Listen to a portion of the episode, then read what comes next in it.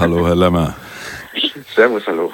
Hallo. Wir wollen uns über DAB Plus im Allgemeinen und äh, über die sogenannte Digitalisierung in Schleswig-Holstein im Besonderen unterhalten. Ja. Sie, äh, Sie äh, sind in diesem Gebiet bewandert. Denn äh, wir waren auf Artikel gestoßen in einer Internetzeitung, Radiowoche, glaube ich, ne? Radioszene.de, ja. Radioszene.de, genau. Ähm, und äh, dort hatten sie kritische äh, Analysen zum äh, Ergebnis von DAB Plus Einführung auch in anderen Ländern, beispielsweise Norwegen, Ja, veröffentlicht. Darüber haben wir uns dann kennengelernt. genau. So erstmal zur Einführung für unsere Hörerinnen und Hörer. Vielleicht sind manche hier in Hamburg dann auch verwundert, dass wir uns äh, kritisch auseinandersetzen mit DAB Plus, denn äh, wir sind jetzt seit etwa ein, einem Jahr auf DAB Plus äh, und hatten besondere Gründe dafür, nämlich äh, die geringe Reichweite unserer UKW-Lizenz, die merkwürdigerweise noch nicht einmal äh, ein Drittel des Stadtgebiets erreicht in Hamburg. Eine Ungleichbehandlung. Äh, über DAB Plus sind wir sogar ein bisschen über die Landesgrenzen hinaus empfangbar. Für uns also erstmal ein Vorteil für die freien Radios in Schleswig-Holstein, aber eine existenzielle äh, Herausforderung äh, ist schon fast ein bisschen milder ausgedrückt, denn die sch- schleswig-holsteinische Landesregierung drängt mit Wucht darauf, dass UKW abgeschaltet wird. Darüber sind Sie zumindest durch unsere Telefonate informiert. Was sagen Sie zu diesem äh, Plan, UKW abzuschalten?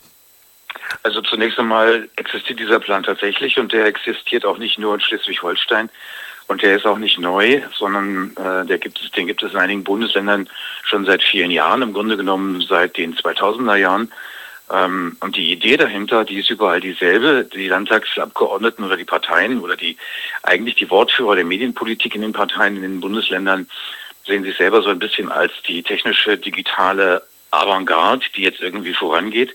Sie behaupten, dass der Umstieg auf DAB Digitalisierung des Rundfunks sei und ähm, sie sagen, ich sage bewusst nicht, sie argumentieren, weil es ist kein Argument. Sie sagen, dass DAB eben die Digitalisierung des Radios sei.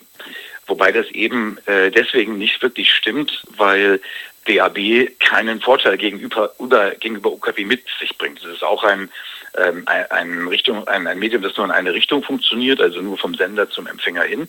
Das ist auch eine Point-to-Multipoint-Verbindung, was durchaus ein Vorteil ist, aber es ist kein Vorteil gegenüber UKW. Den hat UKW nämlich ganz genauso. Ähm, das heißt, für den normalen Hörer und auch für einen Radiosender ist DAB Plus oder DAB, wie auch immer man das nennen will, überhaupt kein Vorteil. Es ist einfach nur ein anderer Verbreitungsweg.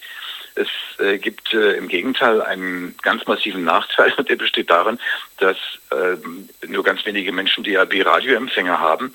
Da hat die Politik dann nachgeholfen, dass sich das ein kleines bisschen verändert hat über die letzten Jahre, indem sie beispielsweise vorschreiben von Staatswegen, dass in neuen Autos äh, mindestens Hybridempfänger eingebaut sein müssen, die neben dem normalen UKW-Programm auch DAB empfangen können.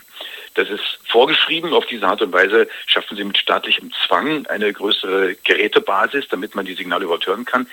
Aber äh, es, ist, äh, es wird minimal genutzt und ähm, trotzdem möchten sie von oben weg äh, diesen Umstieg auf DAB haben aus Gründen, die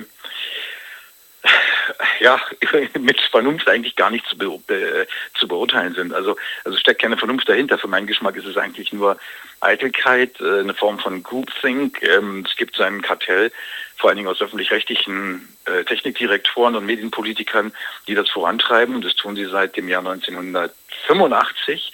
Das war das offizielle Startschussjahr für DAB. Und sie haben mehrere hundert Millionen überwiegend an Rundfunkgebührengeldern inzwischen in diesem Projekt versenkt, auch für Marketing, für Werbung und für eben für Lobbyaktivitäten, ohne dass das jetzt wirklich im Markt was verändert hätte. Also nach so langer Zeit könnte man eigentlich auch sagen, Projekt ist gescheitert, aber dazu würde gehören, dass man eben auch einräumt, dass man einen Fehler gemacht hat und dazu sind sie offensichtlich nicht in der Lage. Ja, da sind jetzt eine ganze Menge Momente schon in äh, Ihrem ersten Aufschlag enthalten. Ich fange mal an mit der Frage der Digitalisierung.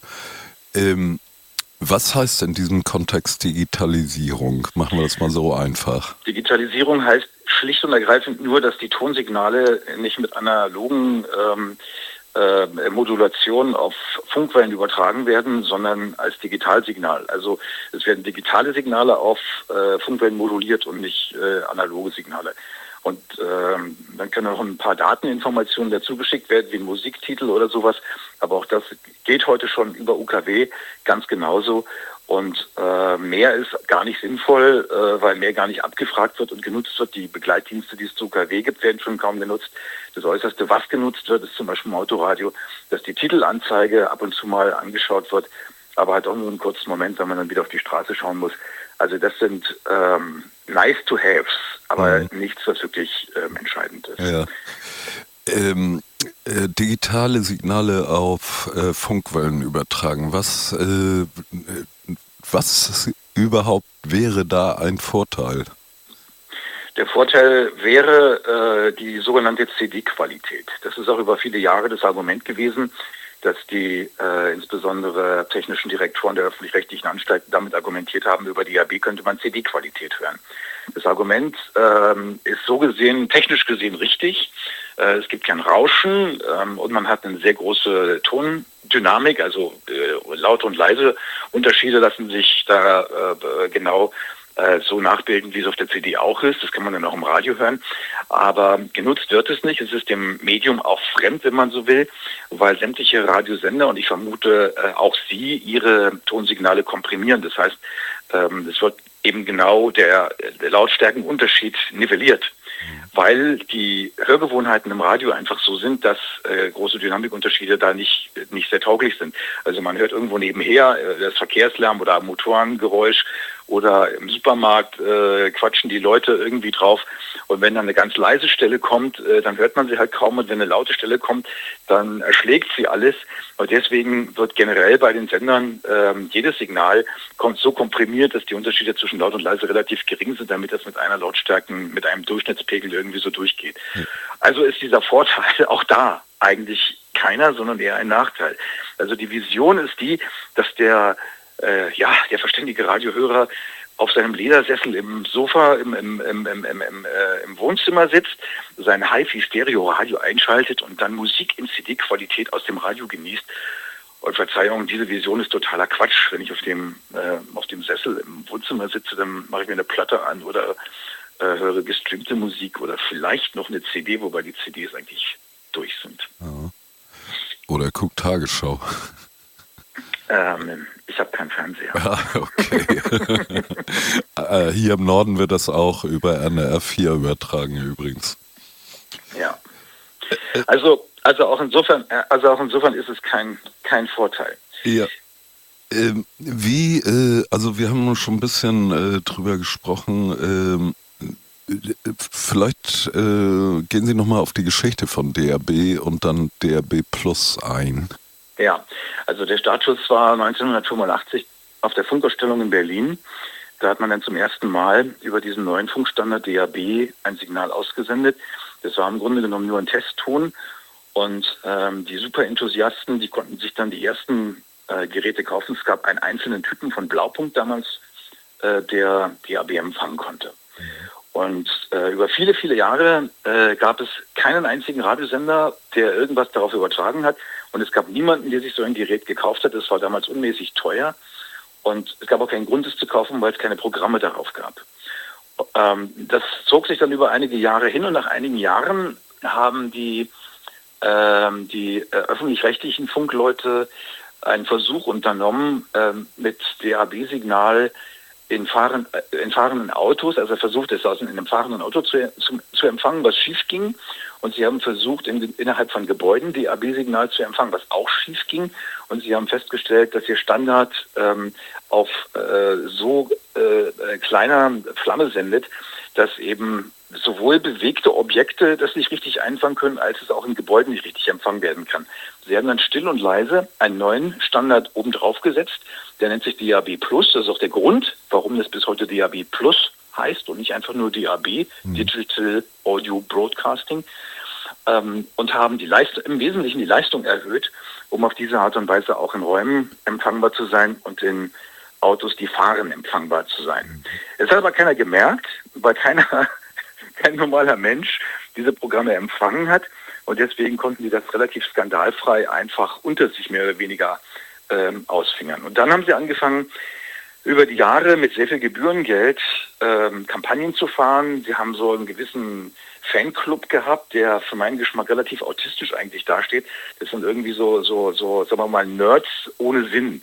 Also Nerds, die jetzt Computerprogramme schreiben, die finde ich super, die haben einen Sinn, weil die schaffen irgendwas. Aber das sind Konsum-Nerds, die einfach nur äh, gut daran sind, irgendwelche technischen Daten von DAB runterzubeten, ohne dass es irgendeinen Sinn dahinter gibt. Das kommt mir vor wie so ein bisschen wie so, wie so eine KI, die ja nur ein Sprachmodell ist, aber kausal nicht versteht, was sie da wirklich sagt. Mhm.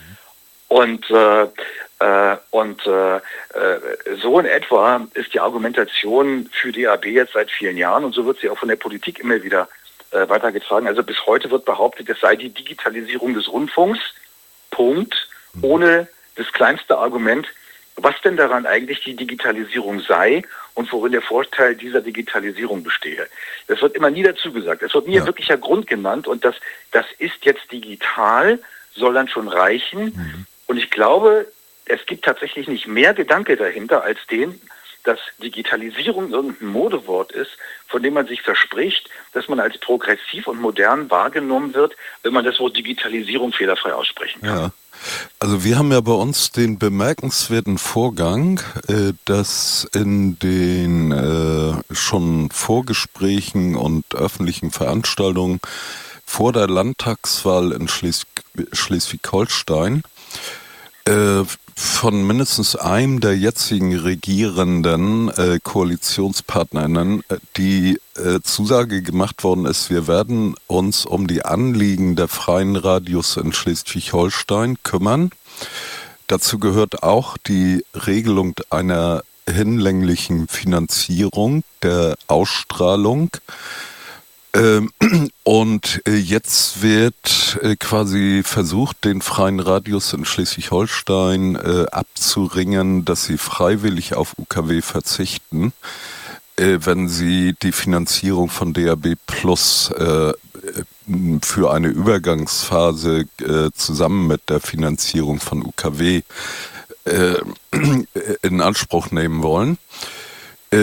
Und in der zugrunde liegenden Koalitionsvereinbarung war dieser Punkt, darauf wurden die freien Radios dann hingewiesen, mit dem Stichwort, äh, wir werden äh, richtig viel dafür unternehmen, dass äh, Digitalisierung auch im Medienbereich Eingang findet. Äh, das sei der Passus, an dem die Interessen der freien Radios äh, zu Worte kommen würden, während äh, nach der Landtagswahl und der Koalitions äh, täglich Praxis ähm, eine genau entgegengesetzte Ansage erfolgt ist, es ist kein Geld vorhanden. Und wir hätten auch, wir hätten, ja, wir, also wir hätten auch, der, so dann der andere Koalitionspartner, wir hätten auch noch gewisse rechtliche äh, Fragestellungen. Spontan wollten Sie einsetzen. Ich hatte Sie ein bisschen Also die, den freien Radios geht es da ja gar nicht anders als den kommerziellen Radios auch. Und meine Welt ist jetzt nicht die der freien Radios, sondern meine Welt ist eigentlich eher der, kommerzie der kommerziellen Radios. Also ich habe eine lange Geschichte bei RTL, RTL in Berlin und bei Radio Luxemburg und äh, jetzt bei Antenne Bayern. Die sind inzwischen natürlich auch alle auf DAB. Und sie sind deswegen auf DAB gegangen, weil die Medienbehörden auch mit den großen Sendern eigentlich was ganz Ähnliches machen wie mit den freien Radios. Ich würde fast sagen, das ist eine Form von Erpressung, was da passiert. Sie versuchen mit Macht und mit administrativen Methoden ähm, DAB äh, irgendwie attraktiv zu regeln, äh, was schwer ist, weil DAB tatsächlich eben nicht besonders attraktiv ist. Und äh, sie versuchen das auf eine relative Art und Weise, indem sie dann eben UKW möglichst unattraktiv machen, mhm. um im Vergleich zu einem unattraktiveren UKW das DAB irgendwie attraktiver aussehen zu lassen. Aber es bleibt eben dabei, dass das im Markt nicht funktioniert, weil im Markt die Geräte nicht da sind und weil auch kein normaler Mensch einen Grund sieht, umzuschalten von UKW auf DAB Plus. Wenn es jetzt ganz tolle neue Programme gäbe zum Beispiel, das könnte ja so ein Grund sein. Aber da werden dann, da wäre dann auch künstlich ein ganz tolles neues Programm eben nur für DAB Plus lizenziert, aber nicht für UKW. Und noch viel cooler wäre es eigentlich, wenn dieses tolle neue Programm auch für UKW lizenziert wär, wäre. Also ich denke mal zum Beispiel an News Talk Radio oder sowas. Das gibt es in Deutschland ja nirgends, ist nirgendwo lizenziert worden. Inzwischen haben auch die Gesellschafter keine Lust mehr, sowas überhaupt anzubieten oder zu probieren. Aber wenn man sowas hätte, dann äh, würde man heute vielleicht sagen, okay, das kriegt eine Lizenz für DAB Plus, aber eben auch nur da.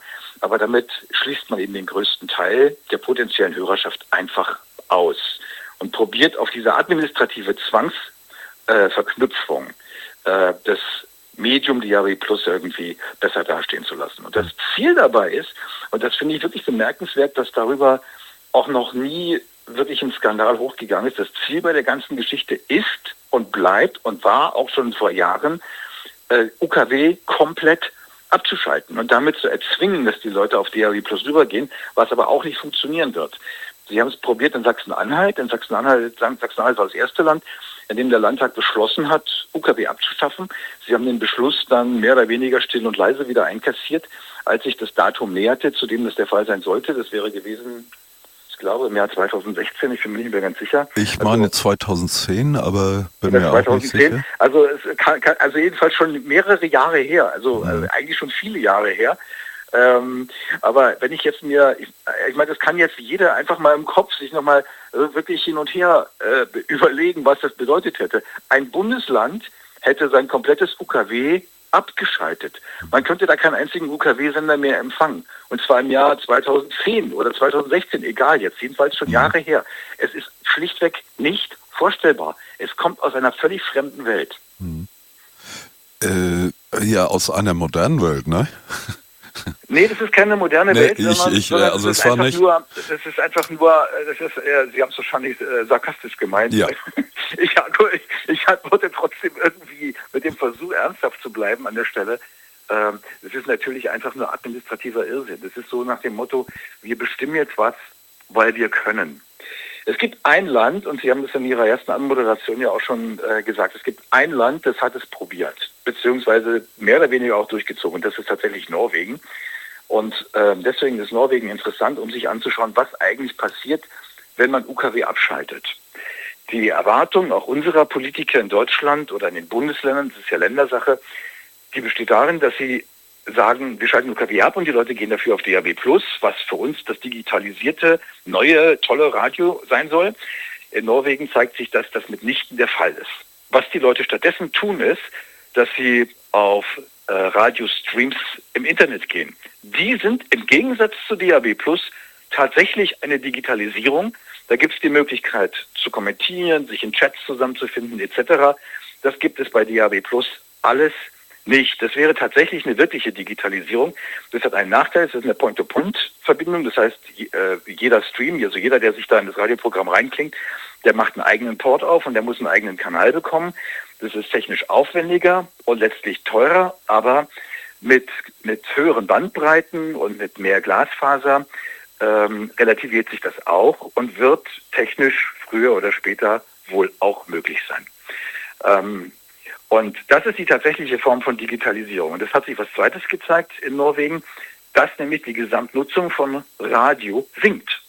Das Geschäft des Radiomachen wird kleiner. Nach die Hörerschaft wird nach, insgesamt kleiner. Nach der Radio, Abschaltung von UKW. Nach der, nach der Abschaltung von UKW. Denn die Digitalisierung ins Internet hinein, die bedeutet noch was anderes. Die bedeutet nämlich, dass die Radios damit äh, neue Konkurrenten bekommen, die sie bisher nicht haben. Nämlich die Streamer, ähm, Spotify, ähm, Apple Music etc. etc. Auch Apple Music zum Beispiel hat äh, eigene Radiokanäle, auf denen auch ein lineares Radioprogramm läuft, nur eben halt im Internet. Und mit all denen konkurrieren dann alle Radiosender, die großen kommerziellen, wie Radio Schleswig-Holstein oder Radio Hamburg bei Ihnen oder eben auch Ihr eigenes freies Radio.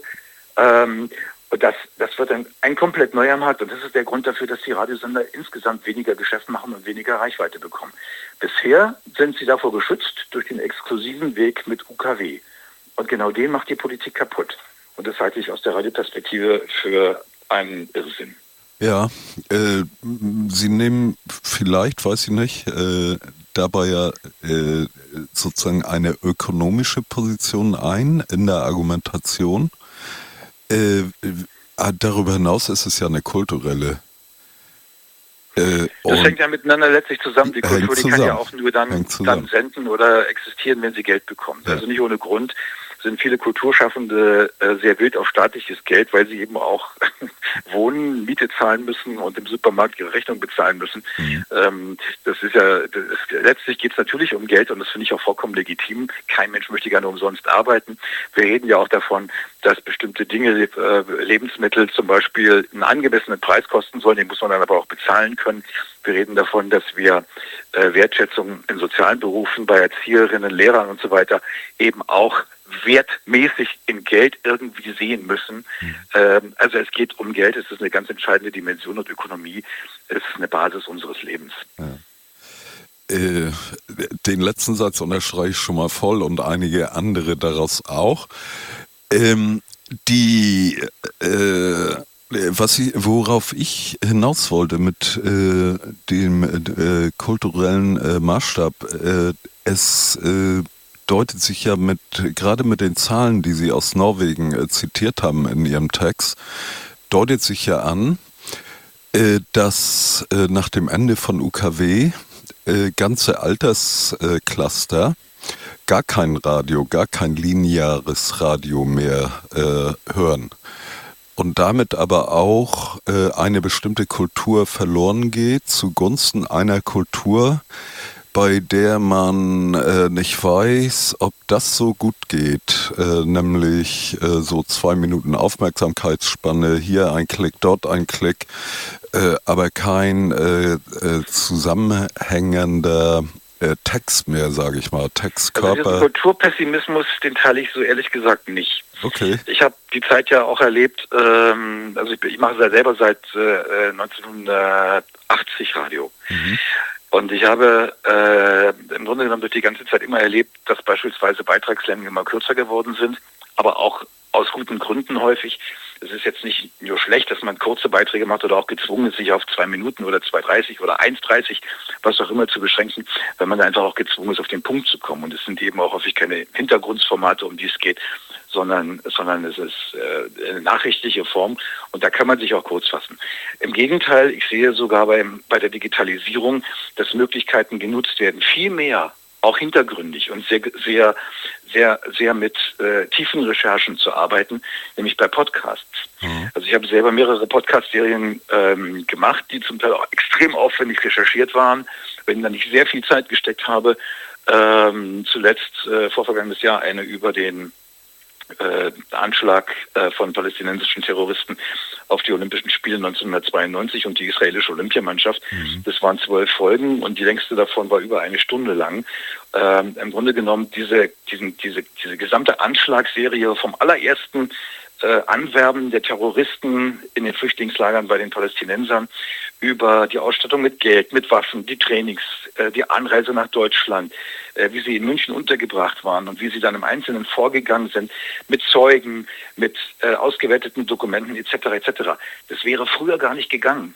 Aber jetzt, wo man viel freier ist in der Auswahl des richtigen Formats für das, was man vorhat, gehen eben auch Podcasts, wo man sowas ausführlich erzählen kann. Also insofern, da bin ich überhaupt nicht pessimistisch. Äh, mhm. Äh, schon gar nicht, was so generelle kulturpessimistische äh, Sichten angeht. Die Welt wird nicht untergehen davon. Ähm, ich glaube ja sogar eher, dass die Welt eigentlich immer besser wird, ähm, je fortschrittlicher auch die Technik wird. Und dass das selber auch für Medien gilt. Okay. Aber ja. es muss schon einen Grund geben, warum man Dinge tut. Ich mhm. bin auch der festen Überzeugung, dass es nicht sinnvoll ist, Leuten von oben was aufzudrängen. Und Radio ist ein extrem stabiles Produkt. Es tut sich auch relativ wenig bei Radios an großartigen Veränderungen. Also die Formate, die wir heute haben, die sind alle nicht neu. Die sind Jahrzehnte alt letztlich. Es fehlen in Deutschland zwei, drei Formate. Also News-Format fehlt und Talk-Format fehlt in Deutschland. aber die, die, die Musikformate und in gewisser Weise Full-Service-Formate, die überall auf der Welt ähnlich aussehen, die haben wir bei uns auch. Und, äh, und sie funktionieren hier genauso wie in den USA, in England, in Frankreich, in Polen, in Tschechien, in Norwegen. Also überall ist Radio relativ ähnlich, weil die Hörgewohnheiten ähnlich sind und weil die Menschen sich ja auch von ihrer Kultur ähneln. Mhm. Aber die Hörgewohnheiten, darum ging es ja äh, bei meiner, bei meinem Einstieg im Kontext von äh, Norwegen. Äh, die Hörgewohnheiten, also oder anders, was passiert mit den Leuten, äh, die den Umstieg auf DAB Plus nicht mitgemacht haben? Wo landen die? Entweder sind sie weg, also tatsächlich komplett weg, hm. oder sie landen im Internet. Ja. Okay. Ähm, es gibt ja keine andere Möglichkeit, anders kann man Radio ja nicht empfangen. Mhm. Es gibt in Norwegen, und Sie haben ein kleines bisschen auch wieder zurückgenommen von Ihrer Entscheidung mit der OKW-Abschaltung, also es gibt lokale Radios, die dürfen jetzt weitermachen. Mhm. Die lokalen Radios leben damit auch ganz gut, aber die, der Markt ist kleiner geworden. Das äh, schmälert auch die wirtschaftliche Basis für die kleinen Radios, weil dieser Cluster-Effekt einfach fehlt. Ähm, also was meine ich mit Cluster-Effekt? Ich beschreibe es mal so mit einem Vergleich in Deutschland. Wir haben in Berlin über viele Jahre einen extrem konkurrenzstarken Radiomarkt gehabt mit äh, über 30 Radiosendern und eben einigen Platzhirschen so auf den ersten äh, fünf oder zehn Plätzen, die sich so richtig heftig bekämpft haben. Das hat dazu geführt, dass es einen hohen Aufmerksamkeitswert für Radio insgesamt gegeben hat und das Radio äh, an knapp zehn Prozent am gesamten Werbemarkt in Berlin damals äh, für sein Medium vereinnahmen konnte. Mhm. Wenn man sich dagegen Nordrhein-Westfalen beispielsweise anschaut, zur selben Zeit in Nordrhein-Westfalen gab es eine extrem durchregulierte Landschaft, in der pro Region nur ein einziger lokaler halb privater Sender zugelassen war. Halb privat deswegen, weil es gab private Eigentümer plus den WDR, den öffentlich-rechtlichen großen Sender, ebenfalls als Miteigentümer. Das war alles auch relativ zwangsweise so durchgesetzt. Unter diesem Monopolmarkt hat Radio als Branche insgesamt zwei Prozent am Werbemarkt bekommen. Mhm. Das heißt, wenn ich einen Markt habe, der, der, äh, wo sehr viel Action ist und äh, worüber der, der, der sich auch sehr stark in Szene setzt und der eine hohe Aufmerksamkeit für sich generieren kann, dann wird er auch insgesamt größer. Wenn ich den komplett durchreguliert habe und wenn ich dann nur ein Monopol habe, das der Staat mehr oder weniger alleine festlegt, dann ist der Markt kleiner. Und das ist auch ein Effekt. Also es ist schon gut, wenn man Wettbewerb hat und wenn man Konkurrenz hat, weil diese Konkurrenz insgesamt die Basis, auf der man lebt, vergrößert. Mhm. Ähm, äh, Nochmal nach Norwegen. Äh, diese, ja. diese, kleineren lokalen Radios, äh, die dann über kleinere Anteile sozusagen äh, äh, der Hörerinnenschaft äh, verfügen. Was ist Ihrer Beobachtung nach dann noch die Stärke, die Ihnen überhaupt ermöglicht, den Betrieb weiterzuführen? Äh, hinsichtlich dessen, dass ja dann oftmal auch gehört werden.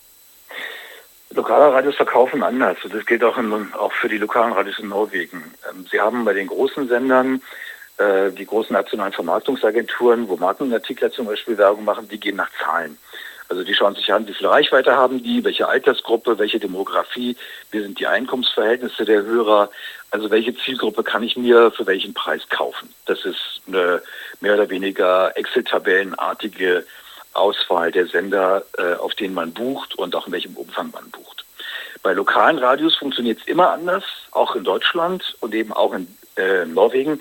Bei den kleinen Lokalradios die sind in ihren Gemeinden verankert. Ähm, die kennen den Geschäftsmann XY und den Handwerker Z und den Fahrlehrer sonst was. Und da wird über persönliche Kontakte verkauft. Und äh, deswegen sind auch die äh, Preise, die relativ pro Hörer berechneten Preise bei diesen Lokalradios meistens sehr viel höher als die Werbeeinschaltpreise pro Hörer bei den großen Radios. Und das ist der Grund, warum die auch wirtschaftlich weiter existieren können. Das ist wie eine kleine Lokalzeitung.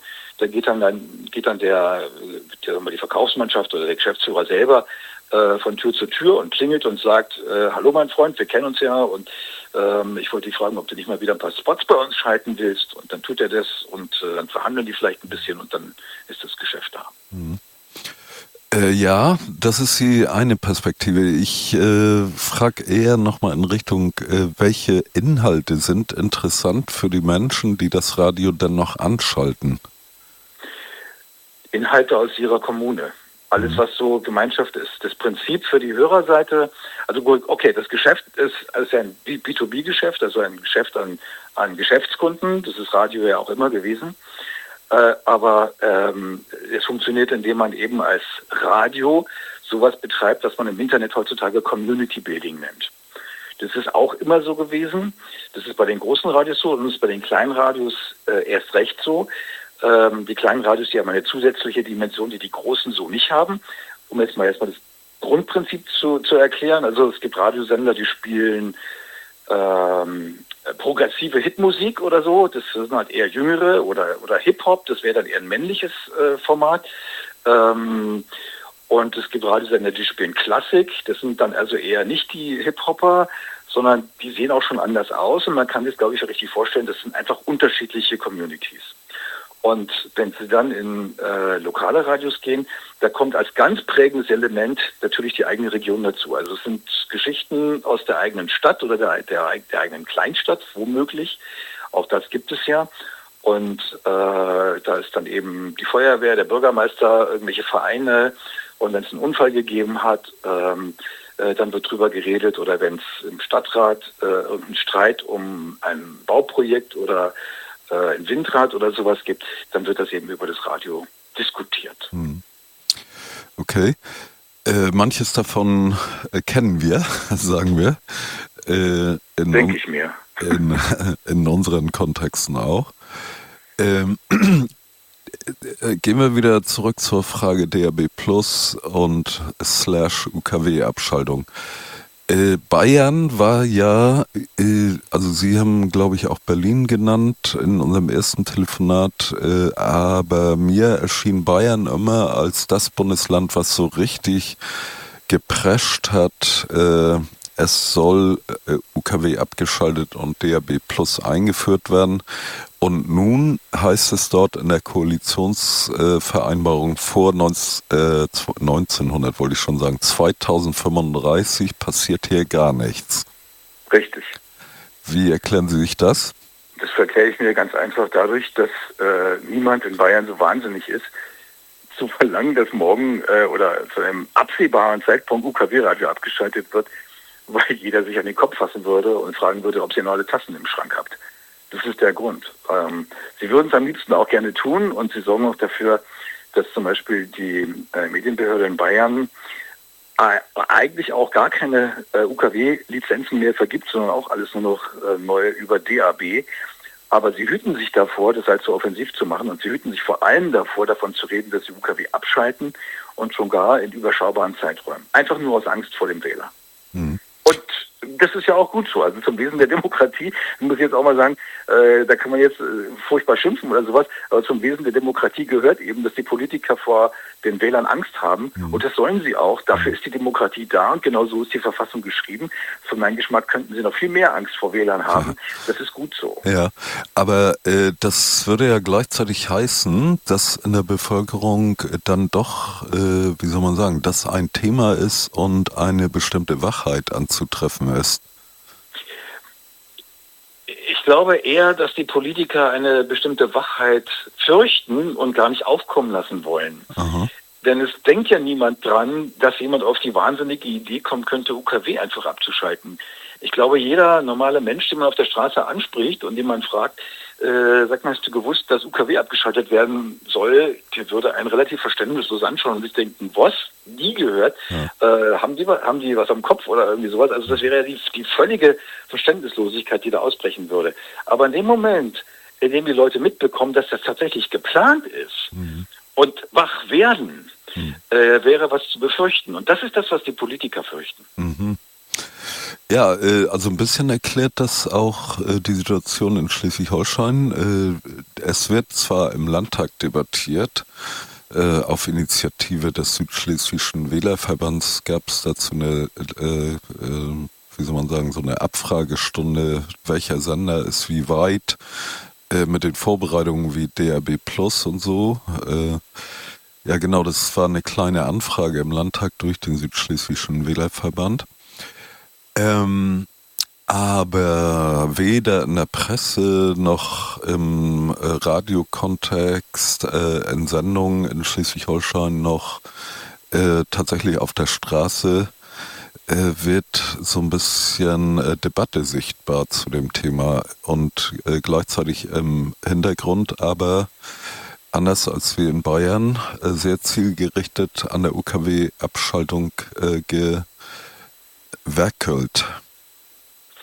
Dass die Debatte nicht stattfindet, ist erklärlich, weil alle, die diese Debatte in die Öffentlichkeit tragen könnten, selber Mitspieler sind. In Schleswig-Holstein ist es ja auch so, dass die Zeitungsverleger die Eigentümer der großen Privatsender sind. Also Funkhaus Wittland äh, ist im Eigentum der, der schleswig-holsteinischen Zeitungsverleger. Und äh, die möchten gerne ihre Geschäftsbasis halten und deswegen versuchen sie auskömmlich mit den Medienpolitikern und mit der Medienbehörde zusammenzuarbeiten, im tatsächlichen Sinne von zusammenzuarbeiten. Und da möchten sie ja sich aber dann auch nicht in die Karten schauen lassen. Und da scheuen sie die Öffentlichkeit genauso wie die Behörden und wie die äh, Politiker, mit denen sie reden, weil sie eben mit denen im selben Boot sitzen an dieser Stelle. Sie möchten allerdings nicht, dass UKW abgeschaltet wird. Aber sie möchten nicht, dass das öffentlich verhandelt wird, sondern sie möchten gerne im stillen Kämmerlein einfach nur ihre Geschäftsbasis lobbyieren und äh, darüber keine öffentliche Debatte, die dann womöglich außer Kontrolle geraten könnte. Mhm. Auch das ist ein Webfehler. Ich fand es auch immer, ich fand auch immer ein Webfehler, dass die Verleger in den meisten Bundesländern auch diejenigen sind, die die Radiolizenzen bekommen haben in der ersten Gründungswelle. Und das ist ja bis heute die auch wirtschaftlich prägende Gründungswelle, mhm. weil da einfach äh, zu viele Interessen zusammenlaufen. Okay, ja, das wäre nochmal auch eine interessante Debatte, die auch hier in Hamburg, wenn man sich mal alte Veröffentlichungen anschaut, äh, beim Bredow-Institut beispielsweise in der Bibliothek, äh, die ja in äh, so um die Jahrzehntwende 80er, 90er Jahre ein großes Thema gewesen ist öffentlich. Ähm, dann äh, werden dort solche Interessenkonflikte äh, ganz anders offenbar in der Vergangenheit verhandelt, als wie das eben tatsächlich äh, in dem Sinne, wie Sie das gerade beschrieben haben. Hier heute hinter verschlossenen. Äh, Hamburg, äh, Hamburg ist auch eine kleine Ausnahme. In Hamburg gab es immer so einzelne, auch ein bisschen exotische Unternehmer, die nichts mit der üblichen Medienlandschaft oder mit den anderen Medienunternehmen zu tun hatten und trotzdem eine Lizenz bekommen haben. Also ich nenne jetzt mal beispielhaft nur Frank Otto und Ja, der wäre mir jetzt auch eingefallen, ja. Den zweiten Namen habe ich dann nicht mehr gehört, wo ich ihn dazwischen geredet habe. Nee, Frank, äh, Frank Otto und OK Radio. Ich habe keinen Ach, OK Radio, ja. ja. Alles klar. genau. Ja, äh, ja äh, aber die haben sich ja auch ganz gut arrangiert, ne? Alle zusammen. Es also bis zu einem gewissen Grade muss man das, weil man möchte eine Lizenz haben. Die Medienbehörden, die gelten zwar immer als ähm, staatsfern, es sind Anstalten des öffentlichen Rechts, äh, genauso wie die Rundfunkanstalten, also bei, bei euch der NDR. Ähm, und sie werden auch aus demselben Topf bezahlt, nämlich aus den Rundfunkgebühren. Ähm, aber auch die sind, äh, also diese Staatsferne ist halt irgendwo eine Fiktion. Also sie sind ja auch politisch besetzt ähm, viele derjenigen, die äh, Direktoren äh, sind oder in den Medienräten letztlich die Entscheidungen treffen für Lizenzen, äh, kommen aus der Politik. Es gibt, na, es gibt ähnliche Gremien wie die Rundfunkräte, die mit sogenannten gesellschaftlich relevanten Gruppen besetzt werden. Und wer die sind, das entscheidet wiederum auch die Politik. Also das ist schon, das ist schon eher, eher auch eine, sagen wir mal, doch staatsähnliche Konstruktion. Mhm. Äh, wie äh, schätzen Sie die Möglichkeiten ein, die Abschaltung von UKW zu verhindern, was hier den Norden angeht? Ich schätze die als ganz gut ein, wenn es gelingt, diesen Plan der Abschaltung von UKW-Frequenzen in eine öffentliche Debatte zu tragen. Das wäre also unser Job. Quasi. Also ich bin davon überzeugt, dass wenn es eine öffentliche Debatte gibt, dass diese Pläne dann alle sterben. Hm. Äh, das klingt sehr optimistisch. Ja, ich kann es mir gar nicht anders vorstellen. Ja. Dabei äh, beziehen Sie sich wahrscheinlich eben auch auf die Entwicklung in Bayern, oder? Ich beziehe mich auf die Entwicklung in Bayern, aber noch äh, krasser eben auf die Entwicklung in Sachsen-Anhalt. Ah, in ja. Sachsen-Anhalt ja. War wirkliche Panik kurz vor dem Abschaltdatum, äh, weil das Abschaltdatum näher rückte und sie hatten eine Gesetzeslage und sie mussten sich bewegen, um dieses Gesetz außer Kraft zu setzen. Sonst wären in Sachsen-Anhalt alle UKW-Sender abgeschaltet worden. Mhm. Und sie hätten einen solchen Skandal im Land gehabt und das wollte keiner. Es war wirklich Panik und Torschlusspanik, je näher der äh, Stichtag, das war der 31.12. des betreffenden Jahres, äh, je näher dieser Tag rückte, desto äh, stärker wurde der Druck auf die Landtagsabgeordneten, diesen Irrsinnsbeschluss, den sie da gefasst hatten, zurückzunehmen. Mhm. Alleine deswegen, weil in dem Moment, in dem plötzlich die Radios kein Signal mehr ausstrahlen und nur noch Rauschen aus Millionen von Radiogeräten rauskommt eines Morgens, einfach mal so. Also Entschuldigung, äh, das ist verrückt. ja. Ähm, ein wichtiges Moment dabei ist ja auch die ähm, Versorgung mit äh, Notfallnachrichten. Wir hatten das äh, hier im Ahrtal, äh, dass die Leute äh, nicht benachrichtigt worden sind und nicht benachrichtigt werden konnten zum Teil äh, über die drohende Gefahr. Äh, und auch das hat, soweit ich mich erinnere, in Norwegen oder in Schweden eine große Rolle gespielt, dann doch zu überlegen, ob UKW nicht äh, irgendwie die UKW-Abschaltung nicht äh, fehl am Platze wäre? Ich kenne das Argument und es wird auch viel genannt in dem Zusammenhang.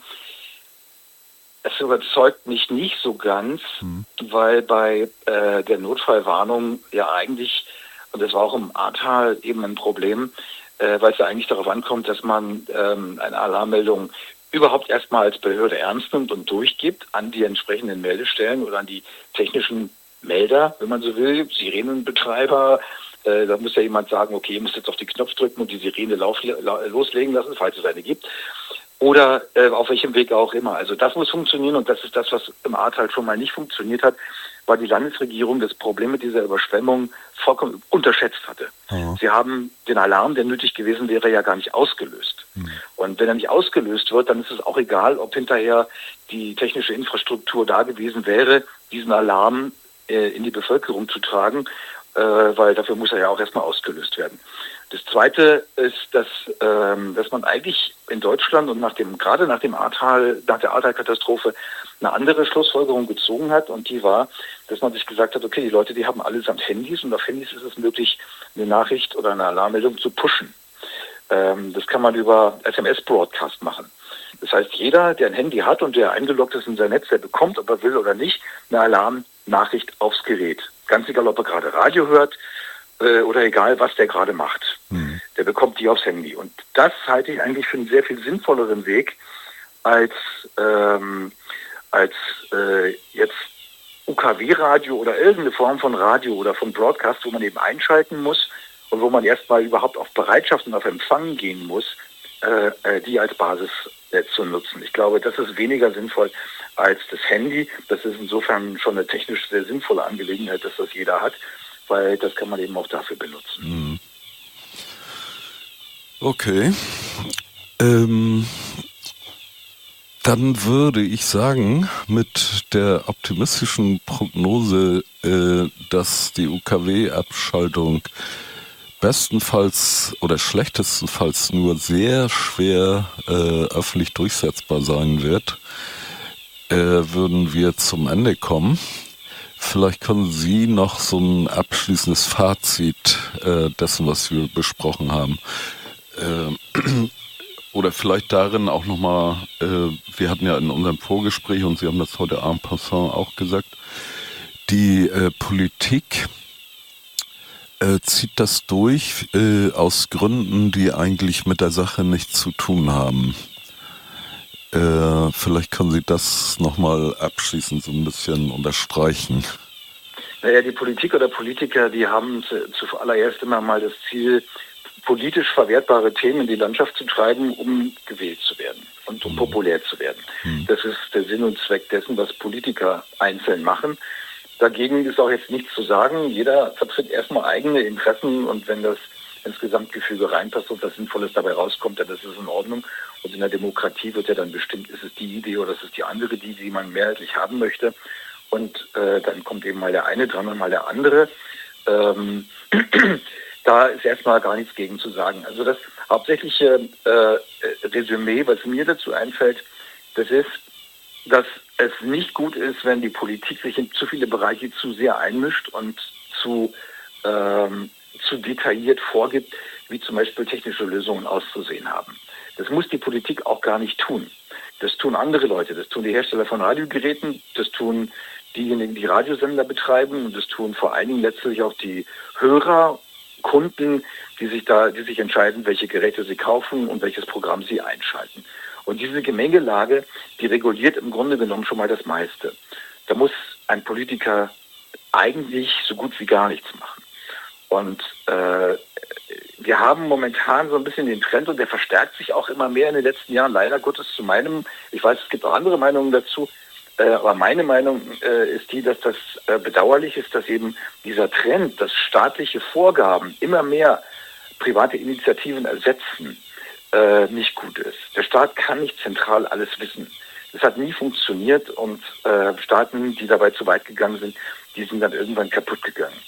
Ähm, der Staat muss sich, glaube ich, wieder ein bisschen mehr auf seine eigentlichen Kernkompetenzen beschränken und das gilt ihm auch fürs Radio.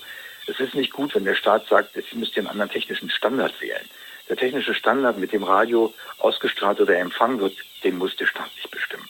Und das, das, äh, das sollte darauf, darauf, dass, diese Erkenntnis sollte sich einfach mal durchsetzen, auch wenn der Trend momentan eher in die andere Richtung geht. Hm. Äh, und vielleicht ein paar Worte noch zu Schleswig-Holstein. Ja, es ist ein schönes Land zwischen den Meeren. das will ich unbedingt bestätigen. Ein bisschen flach, die Berge fehlen, aber dafür gibt es das Meer. Das gibt es da nicht, wo die Berge sind. Ja. Jedenfalls in Deutschland ist das halt immer so verteilt, dass im Süden die Berge sind und im Norden das Meer.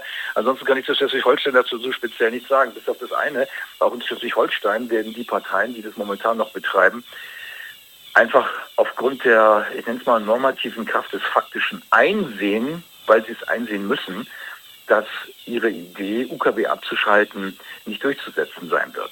Sie werden einen Sturm ernten. Und auch die CDU, äh, auch die Grünen, ähm, die es ja beide mitbetreiben, werden in ihrer Mitgliederbasis eine, äh, also einen Sturm von Protest bekommen, ähm, das, äh, da würde der Herr Günther in, in Schleswig-Holstein einfach nicht mit weitermachen können. Ob er will oder nicht, sie werden diese Pläne begraben müssen. Das mit dem Sturm ernten, das hören wir sehr gerne. Ich möchte mich bedanken bei Ihnen, Herr Lammer. Und nicht, da, nicht, nicht dafür, wie man im Norden Nicht sagt. dafür, ja.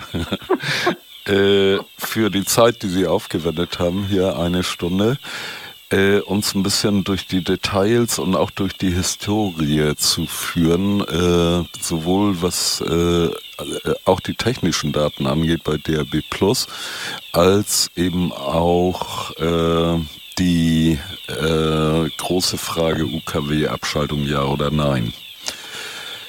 Äh, vielleicht hören wir uns mal wieder bei Gelegenheit.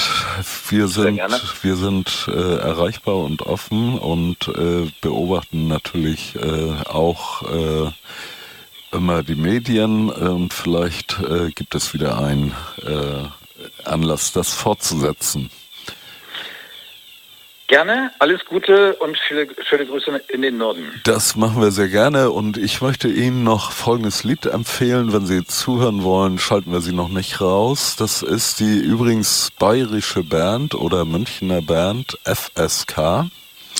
Kennen Sie die? Ehrlich gesagt, Nein. FSK auf jeden Fall. Das findet sich äh, und äh, hier mit dem Song Moderne Welt. Äh, ich verabschiede mich von Ihnen, lasse Sie noch einen Moment in der Leitung, so dass Sie Gelegenheit haben, unser Programm auch noch ein bisschen zu verfolgen und äh, wünsche alles Gute. Danke, ciao, baba. Tschüss.